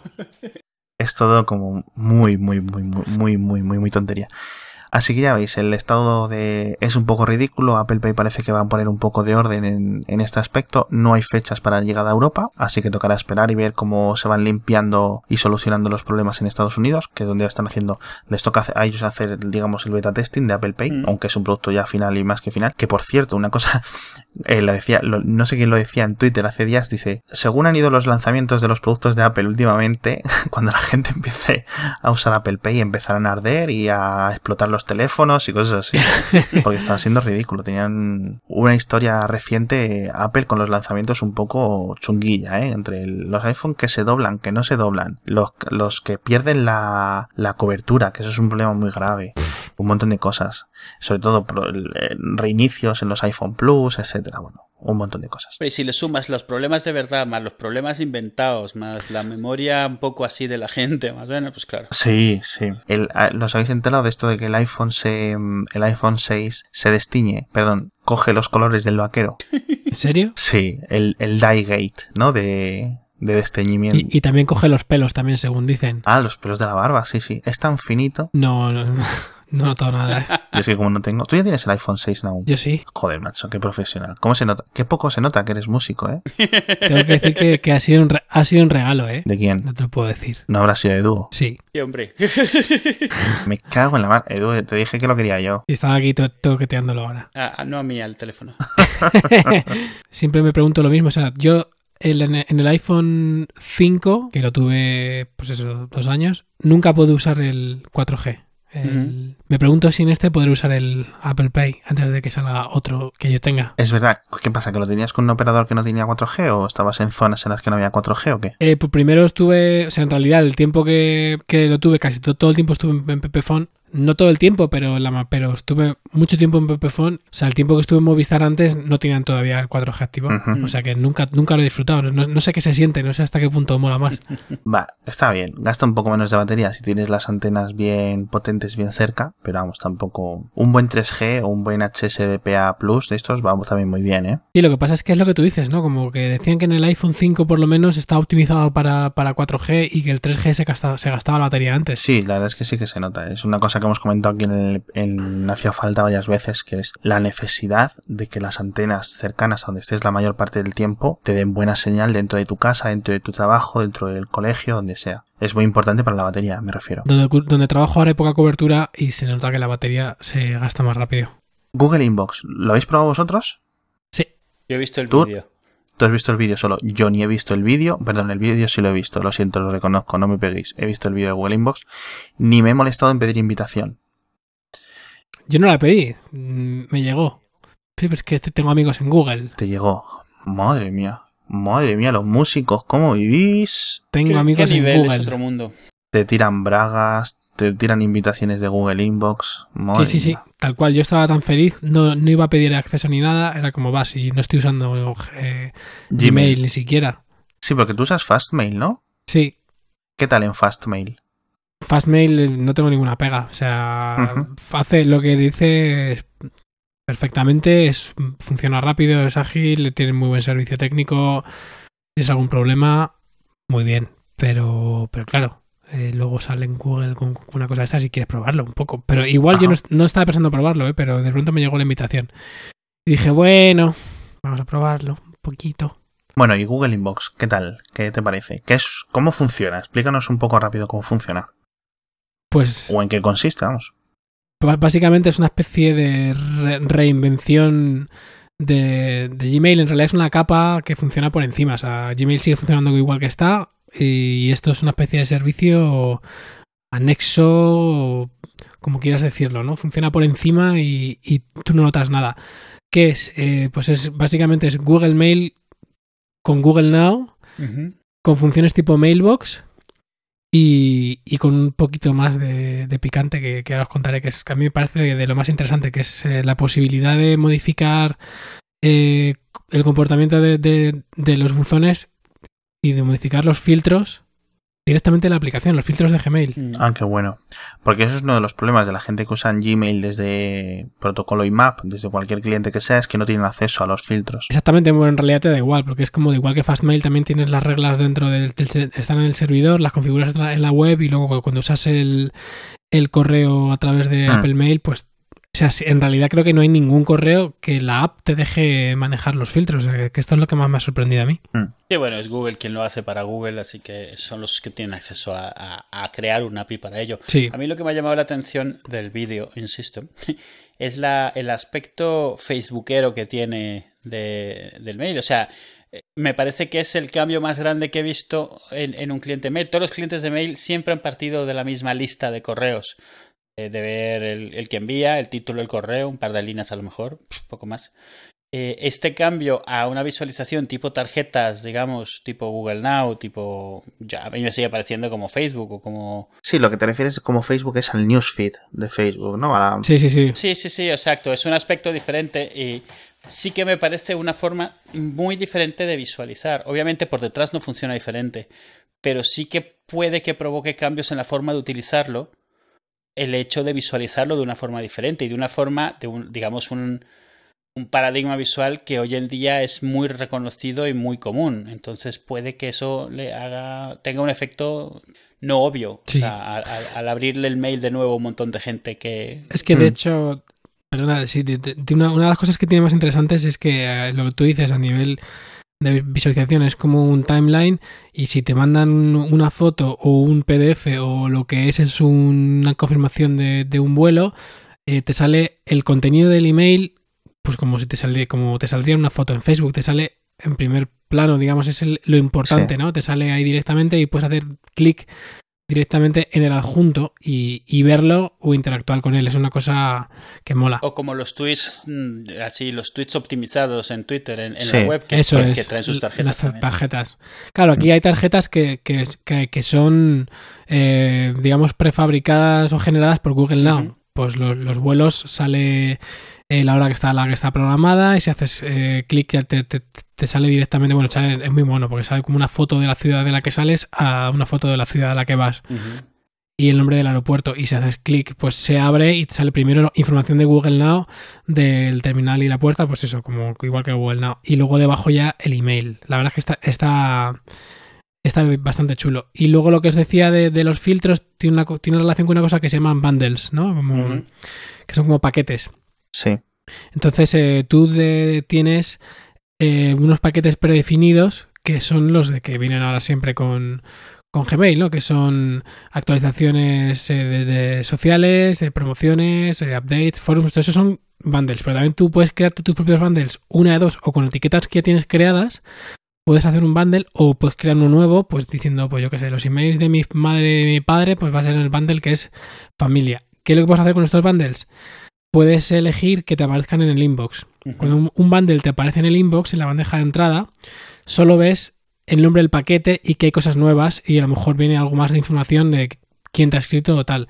Pero lo ves todo junto. Si tienes cinco emails de Twitter, te aparece como un- ocupa lo mismo que uno. Y lo que ves es O sea, te, te lo agrupa como si fueran conversaciones, pero es más bien te- temático. Es- exactamente. Y si tú haces clic en un bundle, pues ya se abre, se abre y ves lo que hay y tienes la opción de decir, márcame todo esto de- dentro de este bundle como, como, como ¿Cómo? hecho, porque aquí no es leído ni es visto, es hecho. Porque tiene ese rollo de mailbox de como que de tareas, ¿no? Y que puedes hacer el snooze y que te avise cuando esta tarde o cuando llegues a casa, porque también tiene lo de la ubicación. Y esto de los bundles es lo que he estado probando y que efectivamente cuando tú cambias el comportamiento de un bundle estás creando o modificando filtros, ¿no? Yo tengo eh, filtros que hacen que toda la, la morralla me llegue a una, a una carpeta, bueno, a una, etiqueta y que no pase por el inbox. Y si yo hago en la, aplicación que eso sea un bundle y que sí que me vaya al inbox, el filtro que tengo en Gmail cambia también. Entonces también cambia lo que veo en la web de Gmail.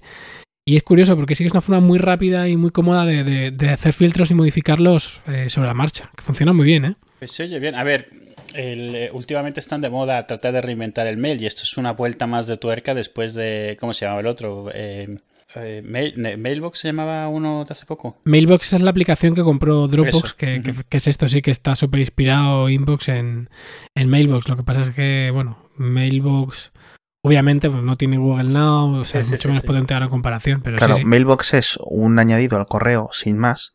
Y esto es una especie de intento de asistente eh, o de secretaria virtual, más que nada, porque si te organiza todo, te viene toda esta distribución de, de la información y tal. eh, me parece interesante, pero veo un problema y es que la gente que depende mucho del correo, esta gente que dice yo vivo en el Outlook, yo vivo en el en Gmail, tal, y hay mucha gente así, lleva acumulado un montón de, ¿cómo diría yo? De memoria muscular o de, de cómo- No, y metodologías, o sea, hay metodologías enteras basadas en la, en la gestión del correo Sí. que no puedes usar cualquier correo. Tienes que usar o en el que se inventó esa metodología o un correo super bare bones porque necesitas esa flexibilidad. Sí, eso es la palabra que buscaba es metodología, exacto. Entonces hay mucha gente que no se va a poder adaptar a, a Google Inbox, a no ser que Google Inbox se haga mucho más flexible de lo que ya es, simplemente por el historial que tiene, por los años que lleva usando otra cosa. Entonces, lo bueno es que no, no aparece que no van a matar de momento la interfaz normal de Gmail. Sí, no, se atreverían, yo creo. Hombre, ya hicieron un cambio bastante grande cuando metieron como las pestañas estas, Ah, sí, bueno, sí. que a mí me pilló desprevisto porque yo entro en la web de Gmail cada muchísimo tiempo y yo no conocía estas pestañas. Y una vez entré y no, no, no enteraba nada. Y recuerdo leer que la gente sí que hubo un poco de confusión hace pues un año o dos años, ¿no? ¿Cuándo fue esto? Dos años yo creo. Dos años, sí, sí, o, o más incluso, ¿eh? Entonces, si, si metieran este cambio, yo imagino que lo harían como algo alternativo, sea, dejar inbox.google.com para entrar por esta, por esta vía o mail.google.com para, para entrar por la otra vía, por la vía tradicional, incluido también las dos aplicaciones distintas. Pero bueno, no lo sé. Yo creo que, que Gmail va a seguir estando como, como, como mucho tiempo como existe ahora, sí, lo que tú dices. En la web, dices. Sí, sí, pero bueno, yo creo que eh, Marco siempre dice que se van a cargar el, el IMAP. Yo creo que no, no lo- nunca, o sea, no les va a hacer falta. Ya, de hecho, es que cada vez están más, están más cerca. Eh, lo de las eh, categorías, lo que tú dices, ¿qué fue eso? Eh, fue etiquetas automáticas, eso, pues etiquetas para, para tontos, ¿no? Como quien dice. Eh, los que somos un poco más frikis llevamos eh, filtrando el correo años y los que no lo sabían lo sufrían y no, sabí- y no sabían cómo cambiarlo. Sacaron esto, se lo pusieron fácil. Oye, ya, pues que es que si meto ahora el correo de Google en Apple Mail es que me sale toda la, toda la mierda en la bandeja de entrada y aquí me la quitan. Claro. ¿Para qué voy a usar el correo? Pues esto es otra cosa más, que, que cada cosa que construyen siguen teniendo IMAP debajo, pero el IMAP cada vez sirve para menos con Google Mail. Pues sí, tienes razón, la verdad es que sí, no- nunca lo había pensado así. Pero yo es que la verdad que uso el, el mail de una forma muy sencilla, es veo una cosa, si la quiero responder, la respondo en ese momento, si no, pues se queda en la bandeja. Y al tiempo ya lo borraré o la archivaré directamente. Y entonces luego me dan venazos, archivo todo lo que lleva ahí mucho tiempo y listo. Sí. Si lo quiero, lo bueno es, es tener un, una muy buena capacidad de archivo, es decir, tener gigas y gigas para luego con la búsqueda, si alguna vez te das cuenta que algo que has archivado es necesario recuperarlo, simplemente poder encontrarlo rápidamente con una búsqueda y listo. Lo, lo que sí es cierto es que no puedes utilizar tanto la web de Gmail como un cliente. No. O sea, son incompatibles. A día Sí, de hoy. total, totalmente. O sea, Sí. Eh, además es una, cosa que, que hablaba hoy con Andrés. De hecho, de- hemos llegado a un punto en el que cualquier decisión implica muchas otras cosas. ¿Qué, qué quieres usar? ¿Webmail o, o quieres usar un cliente?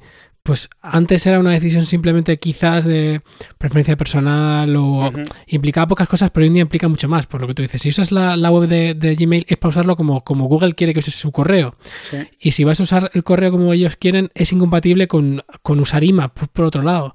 Y, y así con todo. Y si usas Gmail en, eh, en la, en la web, tienes también la posibilidad de, de usar a la vez eh, Google Drive. Entonces, si usas la web, ya a lo mejor te empiezas a pensar usar Google Drive en vez de Dropbox, porque si usas mucho el correo, eh, las posibilidades que te abre, pues es más cómodo, entras más en el ecosistema y al final una cosa por la otra no cambias un solo detalle, sino que implica cambiar cuatro, cinco, seis cosas que sueles hacer regularmente y, ese es un, es un lío, pero bueno. Bueno, para, para, ir un poco cerrando, estamos grabando dos días después de haber eh, lanzado el episodio 42. Tú todavía a lo mejor no lo has oído aún porque sé que estás más liado estos días. Pero una de las cosas de las que hemos hablado es de la polémica esta del Gamergate. Sí. Nos lo habían pedido y bueno, aunque es, era un poco riesgo porque claro, cada quien tiene su versión de cómo son las cosas, decidimos intentar un poco mencionar la historia de lo que era y un poco dar nuestra opinión. Y bueno, lo menciono principalmente por la excelente respuesta que ha tenido el tema. O sea, teníamos mucho reparo, era un tema muy delicado, pero lo civilizaba la respuesta y comentarios. Vamos, tenemos la mejor audiencia, los mejores oyentes posibles. O sea, todos nuestros miedos resulta que no estaban fundados, la gente lo ha tomado, incluso gente que no está de acuerdo con nuestra opinión, aún así,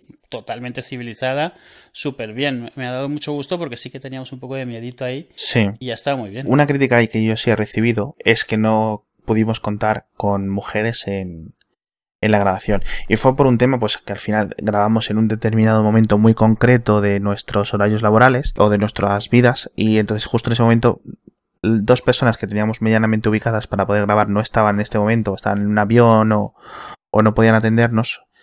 O, bueno, claro, es que tienen su propia vida. Y decidimos, a pesar de todo eso, grabarnos, grabar solo con, con digamos, con nuestras dos opiniones. Pero sí es cierto y reconocemos que el capítulo perdió al no tener ese punto, esa diversidad y sobre todo cuando hablamos de un tema que afecta a las mujeres, que menos que tener invitados mujeres, al menos para hablar de este tema. Sí, y, y, de hecho era algo que sí que queríamos hacer y lo hemos hablado en el pasado, pero claro, sí que es cierto que tenemos una hora muy rara y es muy difícil organizar. Y en este caso pensamos que a lo mejor se podía hacer porque como era más bien un poco narrar la historia de cómo había sido, claro, eh, era un poco menos que tratar de empezar a hablar sobre experiencias o cosas así que ahí sí definitivamente no nos podríamos atrever, porque no, no, no, no, no pudiéramos tratar el tema o más ampliamente del feminismo, de la igualdad o la de la desigualdad, comentar temas de salarios, comentar temas de diferencias a nivel cultural en diferentes eh, a lo largo del mundo, diferentes países, etcétera. Mm. Tenemos un montón de amigos en, en, dentro de la rama de la psicología o de la sociología que podríamos contar para dar un poco más de, digamos, de trasfondo científico al, a la conversación, pero sí es un tema que requiere mucho tiempo y mucha, mucha conversación. Entonces, a ver cómo nos lo planteamos para el futuro, porque sí que es un tema que nos gustaría tratar, pero con calma. Y sobre todo porque necesitamos opinión de mucha gente para este tema aparte de la nuestra. Pero, de nuevo, muchas gracias por ser mucho mejores de lo que esperábamos, incluso. O sea, genial la verdad. Y otra cosa, sin ninguna relación, es eh, acaba de sacar en el episodio 66 del podcast de Milcar, eh, es un especial sobre traducción de aplicaciones, que lo he escuchado. A mí lo que pasa es que me interesa mucho en su momento, yo fui traductor de varias cosas y tal, y como desarrollador también me interesa, y está muy bien, lo, lo lleva eh, Emilcar con con Ángel Domínguez, que es un buen amigo de Twitter y tal. Y el episodio ha salido bastante interesante, es una horita corta y la verdad está bastante bien porque es un tema, sobre todo a la gente que le interesa eso, que las aplicaciones estén traducidas y estén localizadas, un poco entender cómo funciona ese proceso, que no es, que no es trivial y tiene sus asegúnes, sí. que, que, está bastante bien. Mira, Edu, te voy a dar una estrella por tu comentario porque no está en checoslovaco. Eh, es ridículo, pero por favor, esto es muy desconsiderado. Por decirlo suave, esto es muy desconsiderado, sobre todo con, con, desarrolladores independientes de software. Sí, es muy injusto. Muy injusto con esta gente. Porque le estás dando una estrella por un motivo casi trivial y que si Polaco. o checoslovaco o, o zulú. Y, y sobre todo que estás poniendo una estrella por algo que no tiene absolutamente nada que ver con la aplicación y su funcionalidad. O sea, es como, sí. como comprarte un libro en ruso, no Claro. darte cuenta, llegar a casa, abrirlo y decir que el libro es una mierda. Sí, como si te lo debieran a ti. Te- O sea- te- ah, es como me, me lo debéis. Claro, exacto. O sea, es- yo entiendo el que te dé coraje, bueno, esta aplicación no me sirve de nada, ¿vale? Pero no- la- puntuarla mal por eso. O sea, y una cosa es puntuarla cuatro en vez de cinco estrellas, o tres en vez de cuatro, y otra cosa es hacer una review de una estrella Sí. para decir una estrella porque no está en español. Ojo, y ponen una porque no pueden poner cero. Claro, claro. Y ponen una porque Sí, sí. además eso deja ahí constancia y, y- y- y es, es- es peor todavía Sí. que borrar la aplicación o que no poner nada. Es bastante peor. Ojo, y, una, y aún así, ¿vosotros pondríais una opción en el Apple Store para que no mostraran aplicaciones que no están traducidas?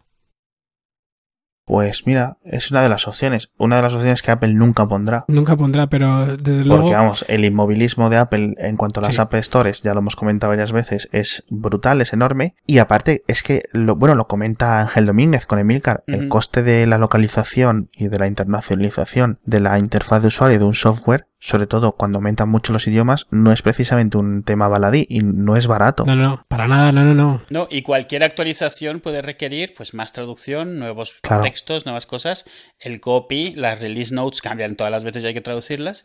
Y, la Apple Store hace lo mínimo. O sea, por lo menos te dicen qué idiomas está una aplicación, que ya es algo. O sea, que muchas veces, si no te dice que está en tu idioma y te la bajas y te quejas porque no está en tu idioma, ya es como, ¿qué más quieres? O sea, Sí. eso sí, es cierto que no puedes decirle que no te deja bajarlas, ni puedes buscar específicamente por las que tengan tu idioma, lo cual sí que no me parece que sería una mala opción, pero claro, hay mil cosas más importantes antes que tampoco hacen, así que dudo que hagan esto. Yo entiendo, por ejemplo, eh, que luego también nos quejamos de cuando usan traducciones automáticas y quedan las cosas así súper mal hechas. Sí, que se nota mucho. Yo esto lo entiendo. Ahí yo, yo sí entiendo la queja, porque mira, para hacerlo mal casi que mejor que no lo hagas. Es muy sencillo, tú luego, tú cuando, eh, pues lo general, una aplicación se lanza en inglés, aunque los desarrolladores no estén en un país de principal habla anglosajona, y luego se va extendiendo, ¿no? Pues eh, al chino, al castellano, al árabe, al francés, al alemán, etcétera según ellos vayan viendo, pero hay que dejarles a estos desarrolladores, sobre todo los independientes, o sea, yo entiendo que sí, EA no saca el FIFA en español, EA tiene presupuesto para hacerlo, con lo cual ahí me parece menos mal, pero si Naum García saca una aplicación de X y solo la saca en inglés, no le deis la brasa al pobre chaval porque es que a lo mejor no tiene dinero para pagar la traducción en este momento, entonces tendrá que coger un poco de tracción o de ingresos para luego poder eh, pagar esta aplicación. Claro, porque además, o sea, a nosotros nos jode que no esté en español, pero la persona que saca la aplicación tiene 100 idiomas de los cuales escoger cuáles traducir. Hmm. Entonces, lo más normal que haces es la lanzas y ves en qué mercados está teniendo más tracción y esos los vas priorizando para las traducciones. Sí, Porque no puedes hacer todas las traducciones a, la- a primeras sin saber todavía si, si va a dar de sí la aplicación. De hecho, iría más. Tu voto de una estrella o el voto de esta persona de una estrella hace que la aplicación Sí, venda menos exacto. al nivel, eh, en el sentido de que lo baja en los rankings de búsqueda y de posición en las App Stores, con lo cual tenga menos recursos para poner la traducción que tú buscas. Sí. Sí, exacto. Una review de una estrella hace que, que el interés en esa plataforma, en ese país, sea menor por el hecho de cómo funcionan las reviews, las estrellas y la, la- Mm. la categorización en, en iTunes. O sea, totalmente cierto. Y si, o si, y si a la gente que hace esto le importa tanto, lo mínimo que puede hacer es, eh, o sea, si, si tanto te interesa esa aplicación y usarla en un idioma que no conoces, busca al desarrollador o busca el nombre de la aplicación en internet, vete a la web, te encontrará una página de contacto, un Twitter y se lo comentas por ahí. Claro. Sí, porque además piensa tú la psicología. Tú, tú vas a, pagas una aplicación que solo está en inglés, te metes a la Apple Store española, pones una review en español de una estrella, donde el único texto que pones es una estrella porque no está en español. O sea, eso no va a llegar jamás al developer y si llega es en un idioma que el developer claramente no habla. No hay nadie que se beneficie por esa review, absolutamente nadie, excepto tú haber hecho tu pataleta. Es la única Sí. que hay. Es contraproducente, es irónico, no lo hagáis. Y ya está, ¿no? Por hoy. Sí, Muchas gracias, Naum, por estar con nosotros. a vosotros. Muchas gracias, Naum, por escucharnos tanto tiempo. Bueno, y sobre todo, vamos a dar las gracias a Naum de nuevo. No sé cuántas veces has estado ya en, en nuestro podcast, yo creo que van tres o cuatro, Sí. por la canción del final. Bueno, y la del principio. Exacto. Y podéis escuchar a Naum en su propio podcast que tiene con Andrés en Error de Conexión Podcast. Lo buscáis en Google o en, en Twitter es EDC de Error de Conexión, EDC Podcast. Todo seguido, ¿verdad? Eso es. Que también es un podcast de puta madre. Sí, sal- sale, digo, a, digo a pruebas, pero Está muy Pero bien, es un podcast anual que hace Naum. eso es. eh, que- con- con- Oye, no es mala idea, ¿no? Que el valor sea... Oye, sí, sería un punto. Eso sí, ahí sí te- tienes la excusa hasta de durar 7 horas por episodio. Puedes grabarlo a cachitas y luego lo sacas todo de golpe. Eso sí, sí, sí. Adiós. Adiós. Chao. Chao. Chao, pescado.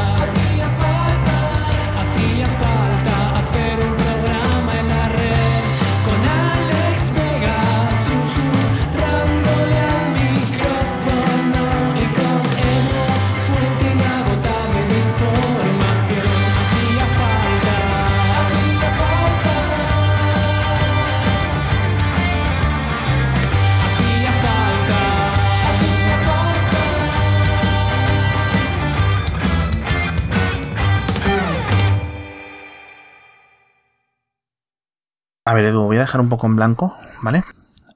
Edu. Sí, te estoy, estamos deja- estoy dejando en blanco. Ah, vale. No decir un tema y lo hablamos, pero vamos a pensar el tema. O bueno, yo lo digo eh, como una madre. Yo que hago el esfuerzo de daros una educación dentro de las dos horas y media de audio que llevamos ya y tengas que escarbar menos. ¿Qué? ¿Qué? ¿Qué pasa? ¿Eh? Oye, ¿Qué? que te oigo, ¿eh? Digo los clics. ¿Qué ha pasado? Oye, ¿Qué? ¿me escuchas? ¿Hola? ¿Me estás, me estás troleando? ¿Qué? Bobo. Bobo tú. La, la, la. Oye, Alex, ¿en serio qué haces? No, dímelo. Quiero saberlo, dímelo, dímelo. Alex, dímelo. Alex, dímelo. Lo. Vaya, hombre. Me queda mucho mejor ya. Ya no, no sé. Bueno, hasta luego. Yo te hago lo grave, venga. Tun, turun, tun, tun. Tun, turun, tun, tun. Ay, ahora no me acuerdo de la puta canción. Tun, turun, tun, tun. Tun, turun, tun. Tun, turun, tun. A heart, the more heart. Heart, the more can. Fitrosexual. Hemos visto que Fistro no está en el diccionario. Me parece fatal, han metido tuitear. Me parece fatal. Pues sí, no está en Titular y Amigobi y todo esto, y, y Fistro no está en el diccionario. Me parece muy mal. Mira, ya está. ¿Es ¿La Coca-Cola es de Alex? La, la, yo ya las abro a, a 5 centímetros del micrófono para que se Ya, bien. ya. Sí, bueno, mientras tanto, tiene todo pegajoso el micrófono, por supuesto, pero bueno. Cállate. Cállate. Como, como cada vez que anuncian cambios al diccionario de la RAE, llevo una semana con diversas personas hablando sobre la palabra bizarro. Solo sobre esa, no otra. Solo esa. No se lo digas a Es como Alex, que ya, que ya se mosqueó el otro día también. el día que lo acepten, ese día me, me daré por, satisfecho. Esa, esa palabra est- está mal. Significa distinto. Es, es que eso representa todo, todo lo que está mal, todo lo que está mal con, el, con Sí. la RAE. Porque es un uso que nadie, nadie en el mundo del habla hispana usa. Nadie. Y lo han enmendado este año, que es lo peor. Donde antes decía valiente, ahora dice arriesgado. Pero de todas maneras, es que. A ver, nos- nosotros, a ver que me, que me aclare un poco. Bizarro lo, lo- lo hacemos como, como los ingleses, ¿no? Es lo, igual que ellos, ¿no? Bizarro. Sí, ah, bueno, no, si lo ves de cierta manera, bizarro lo decimos como todo el resto del planeta que tiene una palabra parecida a bizarro, excepto España. Porque en francés, en italiano, en inglés se usa así. Es cierto que de donde la calcamos es del inglés, pero en francés se usa con la misma definición, en italiano además es una palabra de uso muy común y también es la misma. Y la palabra, al final de cuentas, en el diccionario dice viene del italiano. Pero es como viene el italiano, pero lo usamos como nos da la gana. Con lo que mola la palabra. Yo estoy convencido que hay un tema nacionalista ahí encubierto. Porque, porque se supone que la palabra viene del, vasco para barba y que era como llamaban a los españoles locos barbudos que llegaban ahí liándola, ¿no? Eh, por eso significa iracundo, raro, eh, extraño. En todos sitios, insisto. Y entonces es así como del latín bi- bizarro, iracundo. Significado valiente. Digo, venga. Y eso debe haber sido como que sabían que bizarros éramos nosotros, o sea, los españoles. Claro. Entonces, claro, no voy a poner ahí, o sea, si alguien se pone a rascar, pues que eso, el nombre significa valiente, arriesgado. No lo sé, no, no, no. Es que no me cambia la foto del Skype, es que me he cambiado de cuenta del Skype. Ah, amigo, vale. No te has dado ni cuenta. Está ahí Alex respirando. Que Alex Bien. siempre está respirando, o sea, es la única, es, es como los bebés estos que así sabes que están vivos, ¿sabes? Lo que me gusta a mí, los 20 minutos de, respiros, de respiraciones. no me deja sacarlo, yo lo quiero sacar así en plan como screensaver, ¿sabes? Que la gente lo ponga a los niños para que duerman y eso.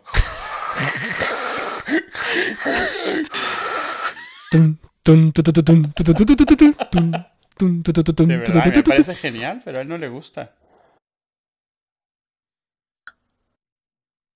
Mira, mira, lo está Para- eructando, no se da cuenta, pero está eructando. Sí, sí, sí. Para el, re- para el respirador. No, ¿sabes qué es lo que pasa? Yo creo que no se da cuenta. Cuando yo estoy hablando, él de repente hace. ¿Sabes? Ese tipo así como de eructo callado que sale luego vapor verde de la, de la boca. Pero cuando yo estoy editando, oigo su audio por separado. Entonces, para mí es como: estoy callado, suelto un eructo, sigo callado.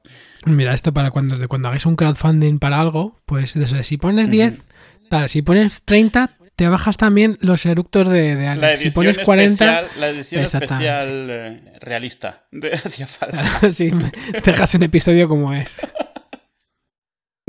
Como es de verdad. Pues, pues eso. Lo que pasa es que Alex es muy formal, es una persona muy clásica, de, de- de educación clásica y tradicional, y le gusta hacer las cosas bien. Fue colegio de monjas. Vamos, yo por mí no es solo que empezaría en caliente, es que empezaría a media, a media conversación, directamente, a media frase. A veces está, Sí, está haciendo. sí, además a media palabras. Sí, sí, así. Me gusta. Justo estaba pensando yo en, en el recurso típico de las pelis, lo de los chistes a medias también. Pues eso es como un chiste a medias Igual. más Igual. todavía. O sea, es como. Es un cuarto Vale. de chiste de la mitad. Sí, lo del, lo del chiste a medias me gusta. No, esto, esto sabes qué es más bien, es como esos, esos infomerciales malos donde te enfocan a la persona caminando por el pasillo a media conversación y solo, solo oyes el final y no sabes de qué coño estaban hablando. Y entonces le dije, ¿en serio? ¿Bromeas? Y le dije, ni en, ni en esta vida, ni en 40 vidas más. y dices, vaya mierda. Pero es normal, lo hacen todo, o sea, lo hacen todo el rato. O sea, Sí, sí, sí, es como, ¿a quién se le ocurren estas mitades de frase, sabes? sí, sí, sí, siempre, siempre lo pienso. ¿te- ¿Alguien tiene, ¿Tiene alguien que se dedica a eso? A hacer medios chistes. Algún día. Cuando tú no estás, esto es lo mismo. Yo hablo solo un montón de rato, él está callado. eh, Ah, sí, en serio. sí, me, me cuento chistes, me río solo hasta que decide hablar. ¿Qué está haciendo él? No tengo ni Apar- idea. Respirando. Aparte de creo. respirar. Es que cuesta mucho, eh, eh, mucho proceso en segundo plano respirar. ¿Sabes? ¿Cuántos cores tiene Alex? Eh, depende de la hora del día. La verdad es que se ve que apaga varios para ahorrar energía. Y... Sí. ¿Tú, tú crees que si abro el monitor del sistema y, y mato el proceso se ahoga? Hombre, sí, seguro. Entonces, bueno, lo que podemos hacer es, lo ves y... Y claro, a mí me da cosa porque yo hablo a todo volumen, a mí me da igual, aquí estoy en el salón, que coño, ¿no? Entonces, luego, luego queda fatal la conversación porque parece que le estoy gritando todo el tiempo. Susurrón y motivadito. Claro. Su- Susurrón y motivadito. Los Sí, personajes. vale. Uy, una alarma, ¿no? Ah, claro, como traigo los cascos yo no la oigo, pero está sonando, vosotros sí la oís, ¿no? Ya, Sí. ya, se, ya se callará, es un reloj de la niña que le ha puesto la alarma y está metido en algún cajón. Ah, de esos hay en todas las casas. Sí, claro. Sí, el- es, es esas cosas que dices cinco años después, deja de sonar y dices, coño, ya la batería se ha acabado la pila, ¿sabes? Estos relojes Casio que les dura durante años la batería de la mierda. Ya no, no sé. Bueno, hasta luego. Esto ha sido, hacía falta. No hacía falta. No hacía ninguna falta. Pam, param, param, param, param. Hoy en la mañana, Que no se dice en la mañana que te vuelvas a América. Por la mañana. A la mañana. no fue por, fue en medio de la mañana. Naum. Desempata. En España se dice por la mañana. No, no, te- te- una cosa, Alex, que a lo mejor no la sabes. En el País Vasco dicen a la noche y a la mañana. Cuidado, ¿eh? Que no está muy lejos del Eh, País Vasco. eh, Estamos en eh, Madrid. eh. ¿Qué dices a eso? ¿Eh? ¿Cómo te quedas? Estás desarmado, ¿eh? No tienes nada que decir, ¿eh? No tienes nada que decir. Luego, luego te paso un cheque, tío. ¿El, el clavelito no es una ranchera? ¿El clavelito cla- clavelito? Sí, estaba pensando más en la de. La de nos dieron las 10 y las 11. Ah, también, también. Joaquín Sabrina. Boys, boys, boys.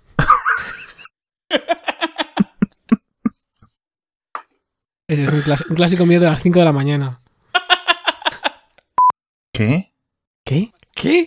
Yo el, el- la semana pasada no tengo ni idea por qué. O sea, estaba tarareando hasta que alguien me lo dijo y no me había dado cuenta. Es la canción de Miss Venezuela. La que cantan las Misses. Pero no, no me había dado cuenta. En una noche tan linda como esta, cualquiera de nosotras podría ganar. Y de repente veo hacia arriba. ¿Qué? O sea, ¿qué, qué estás cantando? Porque claro, no solo es, o sea, no solo es, es obvio que están cantando las mujeres, sino que además na- no les sonaba de absolutamente nada. Y me quedo así y me la tuve que cantar de vuelta hacia mí mismo para ubicar cuál era.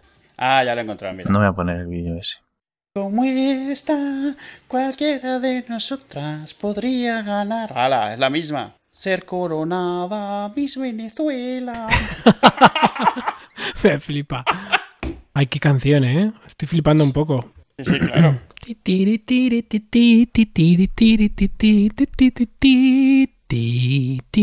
Miss Venezuela. Es un temazo, ¿eh? Madre mía, una hora haciendo el imbécil. ¿Cuál? ¿Qué? ¿Cuál? ¿Qué? ¿Cuál? ¿Cómo? ¿Eh? Eh. No. ¿Qué? ¡Ah! ¿Qué? Madre mía. Bueno, pues como podéis ver, hoy tenemos invitado a Bill Cosby. ¿Ya? Sí, sí. Claro, y al final lo que está es un robot luchando con Hitler y bueno... oh, hola, hola Naum, ¿qué tal? Hola, Alex, ¿qué tal? Pero. ¿Qué tal? Bien. Eh, ¿Qué tal, Edu? Hola, ¿qué tal? ¿Cómo estás? ¿Qué tal? Eh, ¿Qué tal? ¿Qué tal? ¿Qué tal? eh. Bien, ¿tú? Bien. ¿Qué tal? ¿Qué tal? ¿Qué tal? A mí no me preguntas. ¿Qué tal? Bien. ¿Qué? ¿Qué tal? ¿De qué? Bueno, pues habéis visto que simplemente tenemos que invitar a Naum García para que el, el coeficiente intelectual medio del podcast baje en picado y nos volvamos gilipollas. Es el, es el efecto que tengo. Es un superpoder. Sí. ¿Qué temas tenemos para hablar hoy? Eh, pues mira, eh, te los digo yo. Venga, dímelos. Vamos a, a hablar de, de- de la desalación del bacalao, de, para encontrar el punto correcto de, de desalación, porque es muy importante. Eh, vamos a hablar también de, de la repostería con, con- con cabello de ángel, es uno de, de mis temas favoritos. Eh, y luego vamos a hablar también de gente que se come las cenizas de, su, de sus familiares eh, difuntos. Un tema muy polémico, además. El, de- el del cabello de ángel. Yo no, yo no, o sea, yo no juzgaría, joder, porque, vamos a ver, un día te estás comiendo la, la ceniza de tu abuela y tampoco pasa nada, quiero decir, no me parece tan grave, ¿no? Pues ya, ya está, ¿no? ya hemos terminado. ¿Quieres, empezar de nuevo? Sí, por favor. Me van a venir a callar, tío. Ay, qué madre risa, qué risa. Buenas noches, Edu. Hola, ¿qué tal? Esto no puede seguir así. Lo siento. Perdón. Ya, ya estoy, ya estoy. Ay, ya me pasa. Ya, ya estoy mejor, ¿eh? Hola, Hola. Edu. Hola.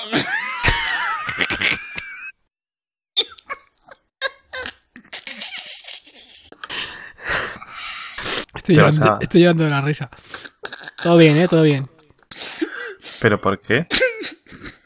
Da igual, nunca, no lo entenderías.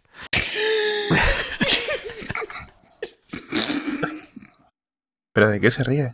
¿De qué me estoy riendo? Nos reímos de que, de que nos estamos riendo.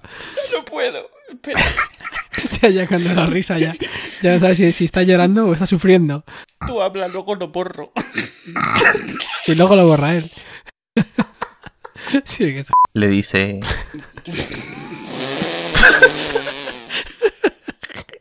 Le dice... Ya está. Le dice, hombre Manolo, dice, ¿qué pasó al final con tu juicio? Dice, me dijo el juez que 90.000 euros o 3 años de cárcel. Y dice, pues coge el dinero, ¿no?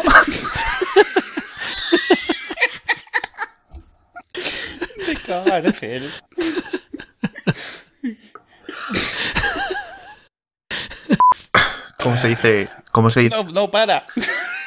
Venga, el último. Ya, ¿vale? Venga, va, va, va. Vale.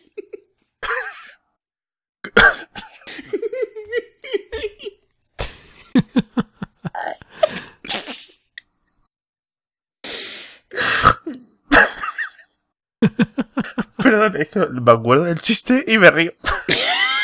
¿Cómo se dice? Perdón.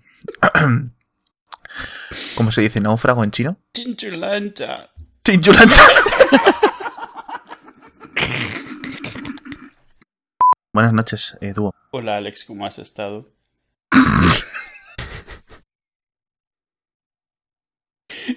Estoy bloqueado, no sé ni qué decir.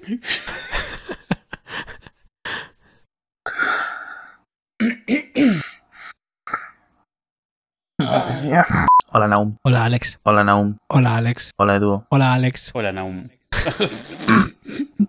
Esto, esto no me gusta tampoco. No me digas. ¿No te parece tal vez un mal día para ser muy exigente? No. Vale. ¿Qué? bueno, buenas noches Edu. ¿A quién te has traído hoy? Hola. ¿Te has traído un amigo? ¿Te has traído un amigo a casa? Eh, bueno, no sé si un amigo, me lo he encontrado en la calle y le he dado de comer y me ha seguido a esta casa. ¿Cómo se llama? Eh, ¿Cómo te llamas, pequeño? Hola. Hola, soy Naum. Coño. La pubertad en dos segundos. Sí. Hola, Naum, ¿qué tal? ¿Cómo estás? Muy bien. Naum, ¿qué más? ¿Qué más quieres saber? No, que sí, que sí, ¿qué más? Naum García. Naum García, ¿qué más? que, que sí quemo. ha tardado, eh, ha tardado. Eh, pues hombre, yo no sé qué decir. Buenas noches Edu. Hola.